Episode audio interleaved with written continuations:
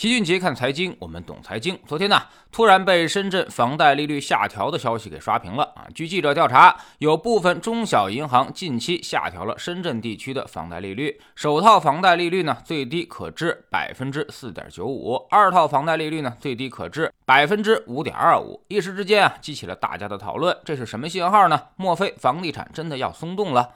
那么房价还会再涨一波吗？首先呢，这次房贷利率下调啊，只是一些小银行。而国有大行目前还并未跟进，很可能是市场行为，并不是政策主动的转向。目前还需要做进一步的观察。如果国有大行们也跟着下调利率了，那么才说明是利率真的开始松动了。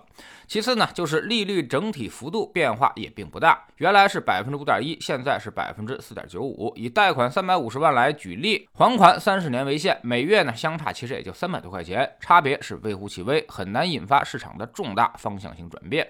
第三，一般优惠利率都会有各种限制，有的银行呢要求必须是一手房才能享受利率优惠。而有的银行则说，必须是链家或者是贝壳这样的中介平台才行。还有的银行要求贷款金额限制，贷款太少的也没办法享受优惠。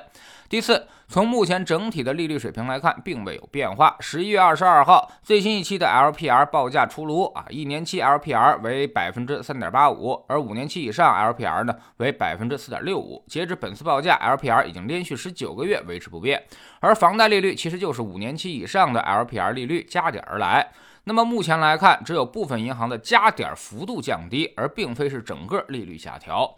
对于这个事儿，很多朋友都来问老齐要不要尽快的买房。其实我们刚刚定调，房住不炒依然是赫然在目。但由于目前经济形势，所以可能会在整体政策上进行一定的调整，略有放松。之前我们也说了，对于房地产的重拳施压阶段已经结束了，不会再有更加严厉的政策出台。目前呢，基本上要维持平稳，需要帮助房地产企业出困。来化解债务风险，那么房贷这块就肯定要放松一些啊，所以这次中小银行利率加点儿适当下调，其实呢也在情理当中。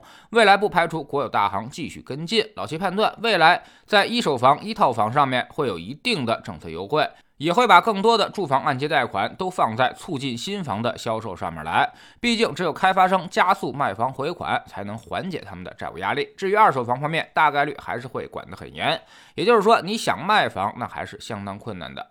会继续的保持现在的政策力度，一个是二手房指导价继续执行，另外一个就是贷款额度有限，这两个条件并存啊，那么房价就很难再重新起飞。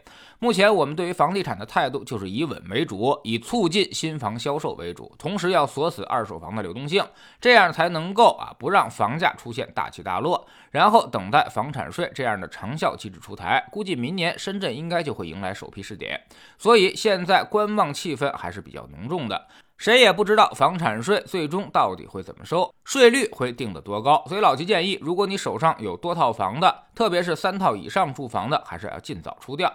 从现在我们掌握的情况来看啊，那么三套以上肯定会给比较高的惩罚税率，而且是房子越多税率越高。像深圳这种地方呢，真的有很多的土豪啊，动辄就是五到十套住房。那么这些最后都会变成你的催命符。等房产税落地之后，你想跑恐怕都跑不了了。至于那些刚需，你该买就买吧啊！趁着房贷利率有优惠，贷款审批比较方便，可以考虑上车。一套房是肯定不收房产税的，虽然短期会有波动，但长期来看，深圳的房子还是会缓慢升值的，只是升值的速度会比较慢。但是你一直住着，所以体会不出来。多年以后一看房价涨了，虽然收益率不高。但是心理感觉也还会很好，比如北京，它就是这样。很多人都知道老齐是二零一六年卖掉的房子，二零一六年到现在六年的时间，房价几乎涨了百分之四十到五十，大家依然觉得很爽。但是你其实算一下就知道了啊，年化回报不到百分之六，扣除掉一些交易成本之后，可能连百分之五都不到了，还不如去买国债。如果你是贷款买的房，那干脆这几年就没有收益，甚至是负收益。现在把房子卖掉反而是赔钱的，而我们给出的任何一个组合配置。随便拿一个出来，从二零一六年做到现在，基本上都是翻倍以上的收益了。所以要说机会成本的话，那这几年买房肯定是巨亏的。这可能就是一个未来的常态。只有二十个城市的房价还会上涨，但也大多数都会是这样的情况。我们叫做涨了房价，但你却不赚钱，甚至亏钱。而二十个以外的城市呢，房价肯定会开始明显收缩。可能最后都不是下跌的问题，而是再过几年你根本就卖不掉的问题。